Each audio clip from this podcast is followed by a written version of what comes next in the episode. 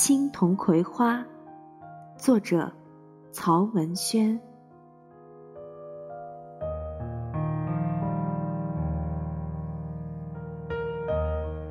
第二章，葵花田四。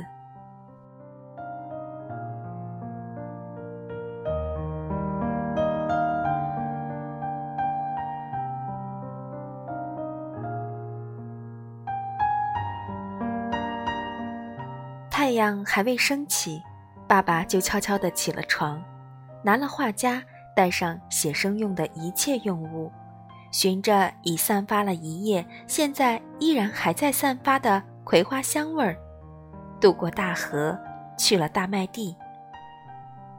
临出干校时，他将葵花托付给了看大门的丁伯伯，他是爸爸的好朋友。爸爸穿过大麦地村。又穿过一片芦苇，忽地看到了一片葵花田。这片葵花田之大，出乎意料。爸爸见过无数的葵花田，还从未见到过这么大的葵花田。当他登临高处，俯视这片似乎一望无际的葵花田时，他感到了一种震撼。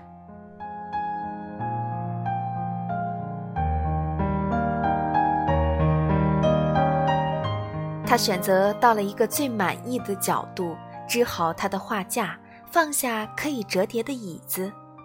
那时太阳正在升起，半轮红日从地平线上犹如一朵硕大的金红色蘑菇，正在破土而出。这是一种多么奇异的植物！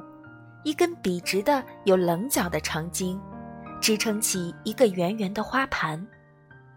那花盘微微下垂，或是微微上扬，竟如人的笑脸。夜幕降临，月色朦胧，一地的葵花静穆地站立着，你会以为站了一地的人，一地的武士。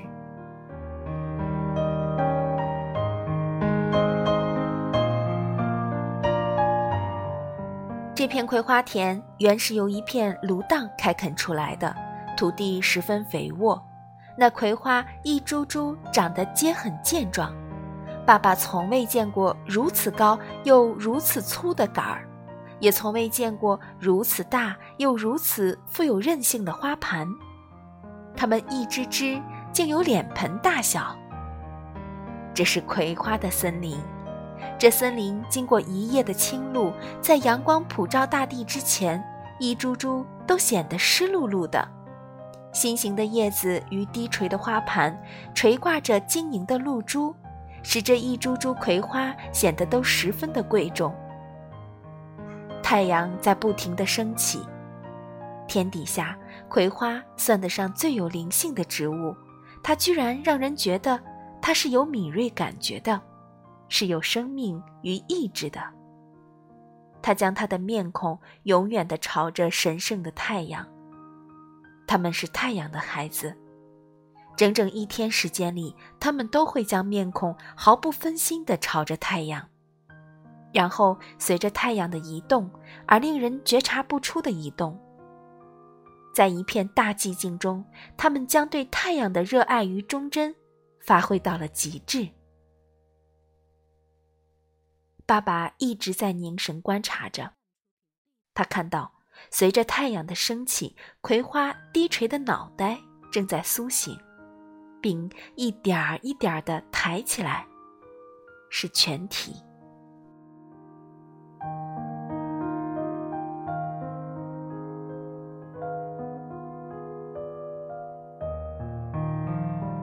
太阳飘上了天空，葵花扬起了面孔。那些花瓣刚才还软塌塌的，得了阳光的精气，一会儿功夫，一瓣一瓣地舒展开来，颜色似乎还艳丽了一些。爸爸看着这一张张面孔，心里涌起了一种感动。太阳像一只金色的轮子，阳光哗啦啦泻向了葵花田，那葵花顿时变得金光灿烂。天上有轮大太阳，地上有无数的小太阳，一圈飘动着花瓣的小太阳。这大太阳与小太阳一俯一仰，虽是无声，但却是情深意长。那葵花一副天真，一副稚气，又是一副固执、坚贞不二的样子。爸爸真是由衷的喜欢葵花。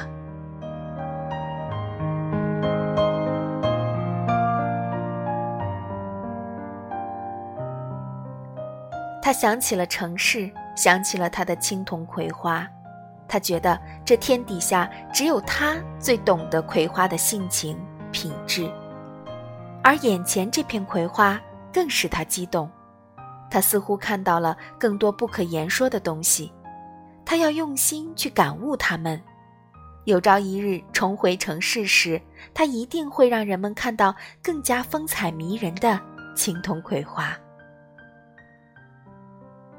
阳光变得越来越热烈，葵花也变得越来越热烈。太阳在燃烧，葵花的花瓣则开始像火苗一样在跳动。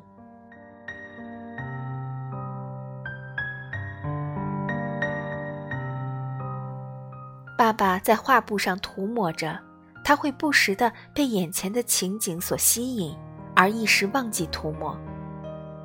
这是一片富有魔力的葵花田。中午时，太阳金光万道，葵花进入一天里的鼎盛状态。只见一只只花盘迎着阳光在向上挣扎，那一根根长茎似乎变得更长，一团团的火烧在蓝天之下，四周是白色的芦花，那一团团火就被衬得越发的生机勃勃。葵花田的上空飘散着淡紫色的热气，风一吹，魔幻不定。几只鸟飞过时，竟然像飞在梦中那般不定形状。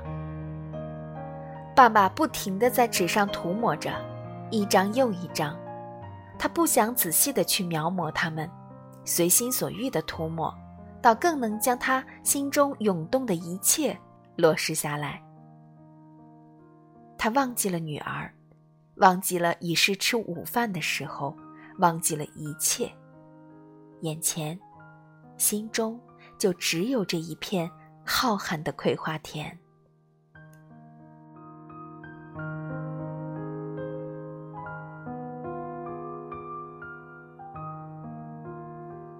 后来，他累了。将不断远游与横扫的目光收住。这时，他的目光只停留在了一株葵花上。他仔细地看着它，它居然是那样的精看。花盘优雅而丰厚，背面大致看上去为绿色，但认真一看，中心地方竟是嫩白，像是人的肌肤，凝脂一般的肌肤。每一瓣花瓣都有一片小小的叶托，那叶托为柔和的三角形，略比花瓣矮一些。一片连一片，变成了齿形，像花边儿。真是讲究的很。花盘并不是平平的一块，而是向中心逐步凹下去，颜色也是从淡到浓。最中心的为融融的褐色，就那么一株，却似乎读不尽它似的。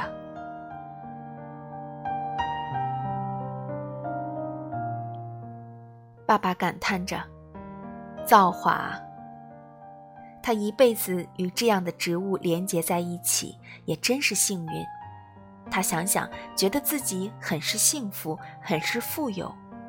他仿佛看到自己的城市在青铜葵花的映照下，正变得生趣盎然。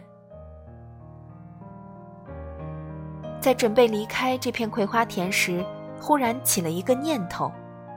他放下画夹，跳进了葵花田，并一直往前走去。那些葵花一株株都比他高，他只能仰头去观望花盘。他在葵花田里走呀走呀，不一会儿就被葵花淹没了。过了很久，他才从葵花田里走出。那时他从头到脚都是金黄色的花粉，眉毛竟成了金色。几只蜜蜂围绕着他的脑袋在飞翔，嗡嗡的鸣叫，使他有点发晕。